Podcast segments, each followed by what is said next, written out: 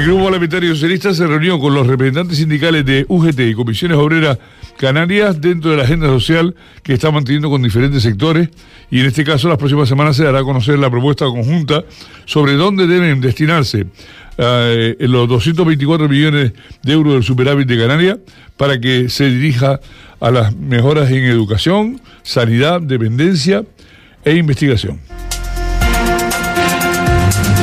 Eso entre otros servicios esenciales, lo que apuntan eh, en este caso los sindicatos de UGT y comisiones en Canarias. En esa reunión que mantenían con el, portavoz del grupo socialista, eh, eh, Chano Franqui, Sebastián Franqui, y bueno, pues en este caso también le acompañaba Gustavo Santana. Don Gustavo Santana, buenos días, buenas tardes. Buenos días. Ajá. Usted de los que hasta que no se come no es tarde, ¿no? No, efectivamente, ya uno sabe siete días, siete, si es tarde. Sí, sí, sí. Bueno, pues eh, Gustavo fue, eh, eh, tuvo responsabilidad en empleo la pasada, en la pasada legislatura, ¿no? Sí, efectivamente, como viceconsejero de empleo. Como viceconsejero de empleo y en este caso, bueno, pues la, la reunión muy, muy a propósito, además es un viejo sindicalista, es joven pero es un viejo sindicalista, ha sido secretario general de, la UGT y bueno, perfectamente sabe lo, dónde pisa cuando habla con los sindicatos, ¿no? Sí, eh, además con dos secretarios generales, tanto el de comisiones obreras como el de la Unión General de Trabajadores, con las que personas con las que además me une una amistad, después de haber trabajado estrechamente durante muchísimo tiempo en el sindicato, ¿no? Y también como viceconsejero de empleo, pues bueno, abordando todas aquellas cuestiones en el marco del diálogo social que al final fructificaron, ¿no? Afortunadamente en un periodo bastante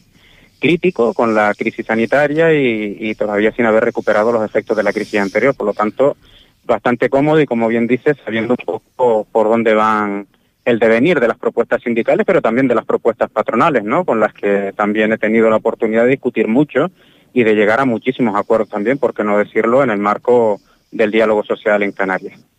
Bien, las administraciones en Canarias, las distintas administraciones, tanto los locales como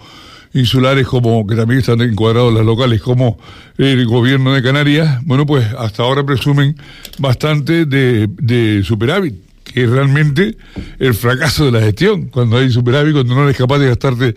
todo, todo lo que es el presupuesto que presuponías que ibas a necesitar para para el siguiente, para el año que, que, es válido, en este caso hablamos del 2024. Y claro, se ha destinado una, una partida de dinero importantísima fuera de lo que estaba cuando se eh, suspendió la, la regla de gasto. Bueno, pues en este caso, que no se sabe cómo viene la situación de Europa ahora,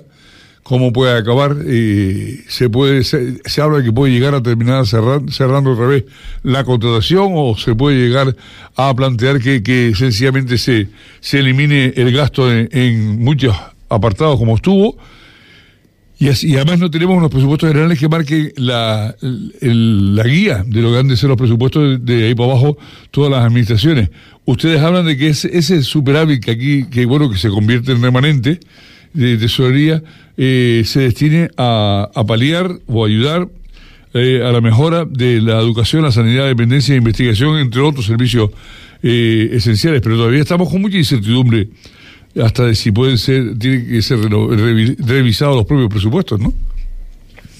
Efectivamente, yo creo que ha dado las diferentes claves del contexto en el que nos encontramos ahora mismo presupuestariamente, 224 millones para ser más exactos que van a quedar si todo mm, así lo sale adelante, porque nosotros estamos de acuerdo en que se flexibilice la regla del gasto para poder utilizar esos 224 millones en una serie de políticas concretas. Ya se lo habíamos anunciado al presidente del gobierno de Canarias en su momento y coincidimos plenamente con la propuesta que además los sindicatos tienen en este ámbito. 224 millones, que si observamos con detenimiento es una cuantía importante teniendo en cuenta además de que veníamos de unos presupuestos eh, bastante expansivos, productos de las diferentes ayudas europeas que después del COVID-19 y durante el COVID-19 tuvimos a disposición las diferentes comunidades autónomas para ejecutar las diferentes políticas de gasto. La incertidumbre que existe, en nuestra opinión, estando de acuerdo con flexibilizar las reglas del gasto, es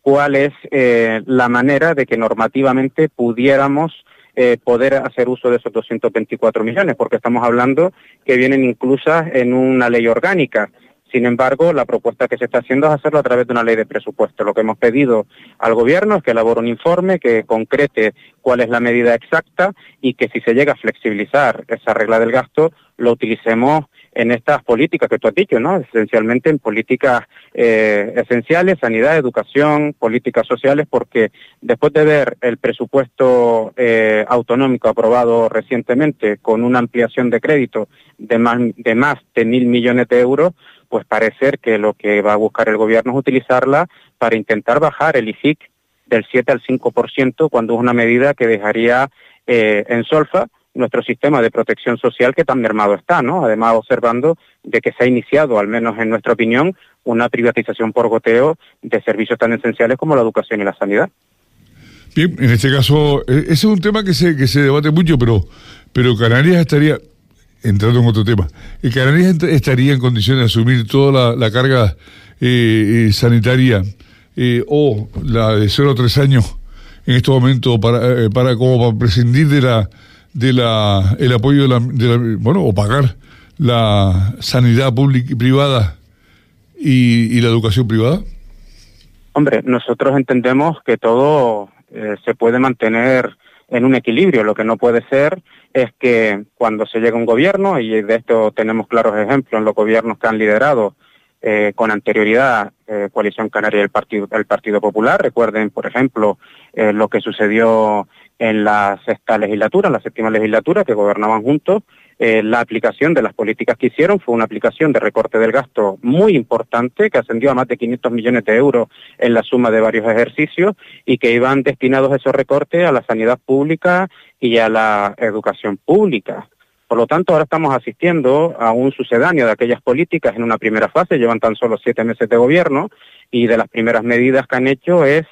pues, eh, eh, aprobar a través de un decreto ley la bonificación del 99% del impuesto de sucesiones y donaciones a las grandes fortunas, para que nos hagamos una idea con carácter simbólico eh, cuáles son las políticas de aplicación de gobiernos de derechas como los que representan Coalición Canaria y el Partido Popular, pero no han quedado ahí. En una primera fase observamos cómo erróneamente, y que ha resultado un fracaso, el consejero de Educación para la aplicación de la educación 0-3 años en carácter gratuito que llevábamos eh, llevando a cabo hacía poco más de un año y que tenía un carácter progresivo, lo primero que hizo fue una excusa para destinar 4 millones de euros para eh, que esta educación 0-3 años la gestionaran las escuelas infantiles con carácter privado. Por lo tanto, yo creo que esos son indicativos que nos están diciendo por dónde va este. Nosotros estamos convencidos que cuando uno amplía el presupuesto en más de mil millones de euros, pero que destina el gasto, eh, según ellos, para el gasto real y eh, ampliar esos créditos para pagar el gasto farmacéutico, lo que nos están diciendo en realidad es que están buscando eh, cualquier tipo de argumentos para justificar la privatización, en este caso también de la sanidad. más de mil millones de euros que podrían estar perfectamente destinados a destinarlos a recursos tan esenciales como la sanidad, la educación y las políticas sociales. Pero la ley de presupuestos, además, eh, eh, incumple una serie de leyes autonómicas aprobadas en la anterior legislatura, como puede ser la ley eh, de cultura eh, o la ley de servicios sociales que tenían un recorrido incluso mucho más amplio. Este es el rostro de Coalición Canaria del Partido Popular en Canarias y nosotros, pues como es lógico, en la oposición del Parlamento vamos a denunciar lo que no nos parece bien y vamos eh, a hacer propuestas con carácter constructivo para intentar que no se sigan eh, con esa deriva que ya nos han indicado en estos meses tanto Coalición Canaria como el Partido Popular. Entiendo que esta, que esta conversación se traducirá en una PNL o se traducirá en una iniciativa del, del Grupo Socialista en el Parlamento de Canarias, ¿no? Nosotros ya hemos presentado diferentes proposiciones no de ley, somos el grupo político que más proposiciones no de ley hemos presentado en todos los ámbitos. Nosotros le hemos ofrecido dos pactos um, al gobierno de Canarias en, el debate de presupuesto, uno un pacto por la productividad y un pacto para combatir eh, la pobreza, y dentro de esos pactos, pues lógicamente, el segundo tiene que ver mucho con la universalidad y la gratuidad de nuestro sistema público de protección social, inclusive la sanidad, inclusive la educación, inclusive las políticas sociales y otras que sean necesarias. Por lo tanto, estamos a la espera de que el presidente del gobierno nos eh, reúna para decirnos cuál es su idea de tanto una cosa como la otra, el pacto de productividad y el pacto de la pobreza, pero por el momento lo que estamos escuchando a través de diferentes globos, sonda no nos está gustando mucho, por lo tanto vamos a ser prudentes y vamos a esperar a que nos llame para nosotros darle también nuestro parecer en relación a este tipo de políticas. Muy bien, y por último, Gustavo, la, pasada, eh, el próximo mes de febrero se retoma el curso parlamentario. ¿Cómo se, cómo se afronta desde el PSOE? Pues mira, nosotros hemos tenido una reunión del grupo recientemente para organizar cómo afrontar el próximo periodo de sesiones y tenemos una hoja de ruta, como hemos marcado ahora, ahora mismo. Mañana se reúne la Junta de Portavoces, veremos cuál es el orden del día inicial. Saben que el decreto de reconstrucción de La Palma se va a tramitar como proyecto de ley. Esta es una de las medidas en las que nosotros vamos a seguir apostando por una serie de propuestas concretas que ya estaban acordadas con la ciudadanía de La Palma en la legislatura anterior y vamos a seguir haciendo con carácter propositivo una batería de propuestas que ya iremos anunciando, porque recordemos que el debate del estado de la nacionalidad será durante el mes de marzo y ahí yo creo que se quedará claro el contraste de las políticas del gobierno actual y las políticas que tiene el Partido Socialista para que esto no suponga un freno y un retraso, como ya he dicho, nos tienen acostumbrados cada vez que la gobierna, que gobierna la, la derecha política de nuestra comunidad autónoma, que representa Coalición Canaria del Partido Popular. Pues Gustavo Santana, muchas gracias por estar con nosotros, por acompañarnos una, en este espacio de Parlamento